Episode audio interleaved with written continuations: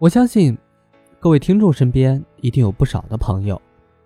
那么说起“朋友”二字呢，你们肯定有说不完的话。在这里，我要告诫大家，和以下几种人交朋友，你可要考虑清楚了。首先是爱占小便宜。说实话，谈钱伤感情，任何一种关系，通过金钱的往来关系。就足以看出一个人的人品。有的人上街不带现金，每次买小东西都是朋友付钱，自己心里美滋滋的；有的人和朋友一起吃饭，总是让朋友结账；还有些人总是从朋友那里要走点小东西，觉得关系好，这些东西也不值什么钱。可是时间长了，次数多了，让人心生厌烦。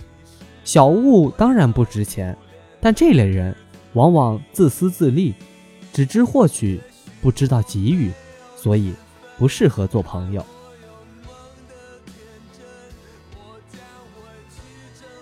口无遮拦，不熟悉的时候，大家说话都是客客气气的，成为了好朋友，顾忌就没那么多了。话虽如此，口无遮拦还是会伤害感情的。朋友觉得那件衣服还不错，你一句“你太胖了，穿上不合适”，可能就伤了他的心。朋友和你说说家里的烦心事儿，你的一句“还不是自己当初瞎了眼，能怪谁”，让他以后不再向你倾诉。好朋友，坦诚相待是必须的。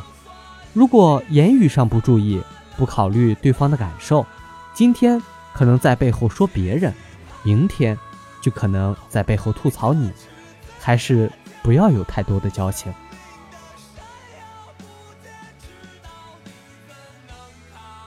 不知感恩的人，有很多人借着友谊的情怀去为自己谋利。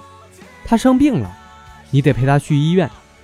他觉得既然是朋友，那是应该的嘛。他遇到伤心事儿了，你就得安慰。他遇到困难了，你就该伸出援手。其实，得到的爱越多，越容易被忽略。友谊是需要互动的，需要共同经营的。朋友间最可怕的就是我对你好，你觉得理应如此。不知道感恩的人，必定也不会多关心你。这类人最好不要做好朋友。